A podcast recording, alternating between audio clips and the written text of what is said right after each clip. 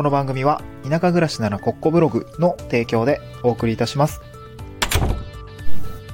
はい、おはようございます。東京から淡島に家族で移住をして、ブロガーをしたり、古民家を直したりしている小場旦那です。この番組は地方移住や島暮らしの経験談と田舎でできる仕事や稼ぎ方について試した結果をシェアする田舎移住ドキュメンタリーラジオです。えっと、今日のトークテーマなんですけれども、今回はですね、地域おこし協力隊のまあタームということで、今日はそのお話をしたいなと思います。今日のトークテーマですね、えっと、地域おこし協力隊の年末年始の過ごし方ということで、まあ、少し働き方がどう変わるのかっていうところのお話ですね、をしたいなと思っております。えっと、まあ、まだね、えーもしかしたら年末年始気分の方もいらっしゃるかな、あの、いい、いい悪い意味じゃなくて、あの、年末年始気分じゃないですかまだ、正直ね、まだ1月の上旬だし、まあ、あの、なんか、私の義理の兄ですかね、えっと、妻の、妻の兄は、まあ、なんかその、お休みが1月10日ぐらいまであるよってことで、まあ、まだ年末なんだよね、みたいな、年末年始、年始休みなんだよねって話をしていて、ああ、結構長いんですねって話をしていて、まあ、まだね、あの、世の中的には、その、なんだろう、えっと、年末年始に、まあ、稼ぎ時というか、えー、なんだろう、物販っていうか、こう、まあ私の友人にも、こう、なんだろう、服を売っていたりとか、あの、そういうやつって、あの、稼ぎ時じゃないですか。あの、新、年末大セールとか、新春初売りですみたいな感じで、結構ね、そこら辺は忙しくて、まあ少しね、えー、ずれて、三が日がずれた後でお休みを取るみたいな方もいらっしゃると思いますので、まあなかなかね、年末年始気分がいつなのかっていう話はちょっと置いとくんですけども、えーっと、これから地域おこし協力隊を目指す方、まあ、移住絡みでですね、地域おこし協力隊を目指す方が、あの、まあ、働き方がどう変わるのかっていうところって、まあ、少し不安だと思うので、まあ、その部分をですね、少し解説をしたいなと思っております。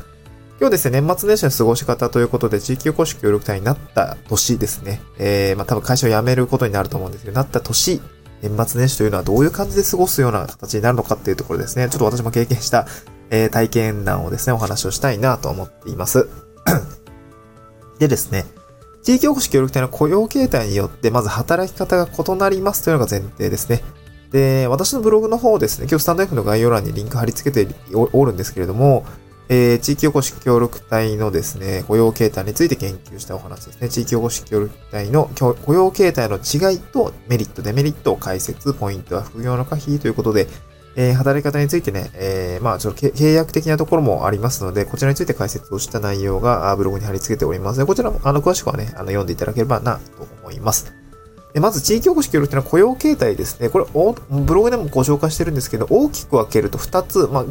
えー細かく分けるとですね、4つぐらいあるかなと思うんですけど、ままず対別をするとですね、雇用型と委託型ですね。えーまあ、雇用関係があるものとないものに大きく分けられるかなと思います。で、雇用型と言ってるのは、これ会計年度任用職員というような扱いです。まあえっ、と、公務員の、えまあ、公務員になるっていうことですね。これ地方公務員法の制約を受けますので、えーまあ、副業とかっていうのはちゃんと確認した方がいいですっていうようなのが、あの、ブログの趣旨なんですけどね。で、委託型については、これ雇用関 雇用関係って言っちゃった。雇用関係がありません。個人事業主型が多いですね。はい。なので、個人事業主として業務委託契約書に関する内容に基づいて、え仕事をしていくというような感じですね。はい。なので、雇用型は地方公務員法の制約を受けるよ。おー委託型は業務委託契約書の制約を受けるよ。まあ、その内容に従って仕事をしていくよっていうような形になりますね。まあ、なのでですね、えっと、雇用型については基本的には公務員と同じなんですよね。なので職員の方とですね、あの自治体の職員の方と同じような働き方になるのが一般的でありますが、えー地域おこし協力隊についてはですね、その職務の内容によって結構その外回りというか、外回りって営業じゃないんであれなんですけど、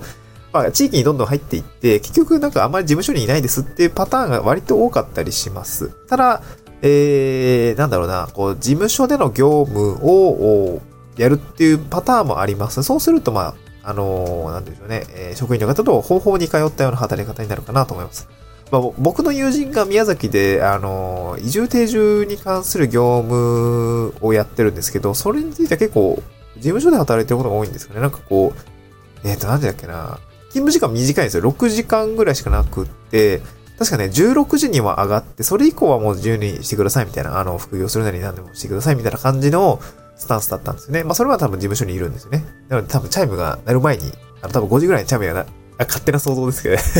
あの、5時ぐらいにね、終業のチャイムが鳴ると思うんですけど、その鳴る前に、まあ、16時ぐらいですね。じゃあ、お疲れ様ですって言って、えー、退職する、退職じゃないわ、えー、退勤する？みたいな、そんな感じの働き方になるかなと思うんですね。これは雇用型の働き方でございます。で、委託型はどうなってるかっていうと、これ個人事業主型なので、基本的にこう、オフィスとかないんですよね。自責とかないです。あの、会計年度任用職員の場合は、えー、多分その、事務所に一応席があ、自責ですよね。席がああって、まあ、そこに、まあ、多分出勤をして、えー、まあ、外に行くなら、あの、じゃあ、行ってらっしゃいみたいな、そんな感じになると思うんですよね。まあ、そうじゃない場合も当然あるんですよね。結構、まあ、本当にね、十人十色なんで これはわけ、あの、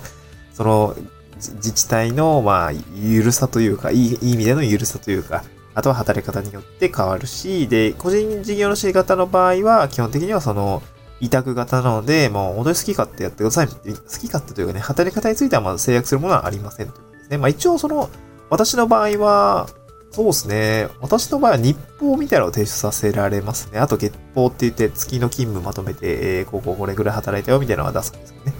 まあなので、ただ、その、今日一日どういう修行は何時でとか、就業は何時で見たら特になくて、もう本当にやったことをそのまま、あの、日本に書いてやって、あの、出してるんですよ。多分その担当者がね、何をやってるかちょっと把握してっていうことがあって、そういう制度になってるみたいなんですね。まあ、この辺は自治体によって運用が異なります。で、そういう前提ですね。えー、委託雇用型は、あ公務員と、まあ、職員さんと同じような働き方、基本的にはですね。委託型については個人事業主なんで、まあ、自由に働いてるし、まあ、働く場所もね、オフィスはないんで、えー、まあ、自由にやってるというような感じですかね。でそういった場合にですね、じゃあ年末年始の過ごし方ってどうなるのっていう方なんですけど、まあ、これ雇用型については多分職員の方とね、ほぼほぼ同じですね。年末年始はカレンダー通りお休みですみたいな感じのパターンが多いかなと思っています。で、えー、まあ、委託型については本当にね、これ自由ですね。えー、っと、私の同期じゃないですね。私の先輩の協力隊の方については、まあ、あの、海外の方なんですけど、まあ、イギリスに実家があるので、あの、12月からまるっと休んでイギリス帰りますみたいな、そんな感じの人もいらっしゃって、あ、す、あ、そういうのもありなんだ、みたいな 感じでしたね。ああ、じゃあ12月はいないんだね。あ、12月のね、月末ぐらいに帰ってきたのかな。まあ、丸1ヶ月ぐらい、まあ、ロンドンに帰るというような、ロンドン、イギリスだったかな。イギリスに帰ります、みたいな話をしていて、ああ、なるほどね、みたいな感じですね。まあ、私はどうしたかっていうと、まあ、割とね、ギリギリまで、まあ、まだ、会社員の血が抜けてないというか、えー、28日ぐらいまで仕事はあって、そう、現地であの、集落の方でちょっと作業があって、それをやっていて、で、年始ですね。まあ、年始も、まあ、1月4日ぐらいから、まあ、ちょっと外作業があの、肉体労働があったんでね、あの、コミカの壁を壊すというね、え肉体労働があったんで、まあ、普通に、あの、4日から出、まあ、普通に仕事を始めたっていう感じですかね。うん。まあ、とは言っても、別にそんなんか そうな、そう、これね、つ、つぶやい、ツイッターでつぶやいきもしたんですけど、個人事業主ってほんと仕事始めてないなと思ったんですよ。そう、仕事始めてないですね。あの、正直あの、28日に仕事を収めたとは言っても、正直その自分の仕事ですよね。あの、副業というか、まあそういうことはやっていましたし、ずっと頭の中では仕事している感覚がありましたので、まあ意図的にこう体を休めたっていうのはありますかね。まあ、あと、本当に意図的にその、あの仕事を、そ、あの、脇に置いておくんですね。本当に家族とね、あの、一緒に過ごす時間を大切にしたっていうところは意図的にはありますね。えっと、個人事業主の方の場合は、なんかついつい働きすぎセルフブラック化なんて言ったりしますけれども、そういうことがなりやすいかなと思います。特に1年目であったりとか、やりたいことがたくさんあったりとか、で、私もそうでした。本当に1日16時間パソコンの前でなんかずっと作業してるみたいな、そんなこともあったりとかしていて、まあ今はそうなんですけど まあちょっとセルフブラック化になっていたりはするんですけど、まあ意図的に休息を取るっていうことを念頭に置いて年末年始は過ごしましたね。うん。まあ家族もいるんで子供0歳と2歳がいて、なかなかこう、ちょっとね、いろいろ、先月はお風呂ぶっ壊してしまったんで、実家にね、戻ってもらってたんですけどね、まあ、やっとお風呂も治ってっていう形で、まあ、ただ妻は、あの、出産をして、あの、接骨院とかに、あの、骨盤の矯正ですっていうのもあって、もう、もうしばらくね、実家の方にいるよって話だったんで、まあちょっとまた勉強してるんですけどね。はい、あの、そんな感じですね、あの、ま、まあ本当に、えー、と、この立ち上げの時期っていうんですかね、あの、個人事業主になりたてのこの1年目はですね、本当にがむしゃらに働くっていうことを私はなんか、やる、やる必要があるんだろうなと思いながらね、えー、ガンガンガンガン働いてますけれども、えー、年末年始についても、えー、本当にね、自由にややれるかなと思います。場所にとらわれない仕事って全然あるんで、あの、資料作成とかでね、えー、ぶっちゃけ1週間、2週間実家に帰っててもわかんないと思うんではい、あの、そんな感じでね、働いてはおりますね。なので、年末年始の過ごし方としては、実際はですね、あの、個人事業主の方、個人事業主型については、ああまり、なんだろうな、制約を受けるものがないので、本当に自由に過ごせるっていう形ですね。で、雇用型については会計年度任用職員という形になりますので、職員の方と同じ年末年始は、年末年始はカレンダー通りというパターンが多いかなと思います。はい、今日はですね、その合わせて読みたいにですね、地域保守協力隊の雇用形態の違いとメリット、デメリットを解説ということで、えー、ブログを書いておりますので、こちらですね、えー、っと、リンク貼り付けております。こちらぜひ読んでいただければ嬉しいかなと思います。えっと、スタンド FM ではですね、えー、っと、こういった地域おこし協力隊のお話、そして地方移住のお話、まあ、あとはですね、副業とか、まあ、地域おこし協力隊も移住もそうなんですけど、働き方が大きく変わりますの。まあ、大きく変わるというか、えー、変えざるを得ない方もたくさんいると思います。個人で稼いでいくっていうことにシフトしなければ、地方移住が達成できないというか、えー、会社も辞められないみたいな方もいらっしゃると思いますね。そういった話もね、えー、やっていきたいなと思っております。えー、ぜひフォローしていただければ嬉しいです。あと、スタンド F の、えー、概要欄に Twitter のリンクも貼り付けております。Twitter もですね、同じような趣旨でですね、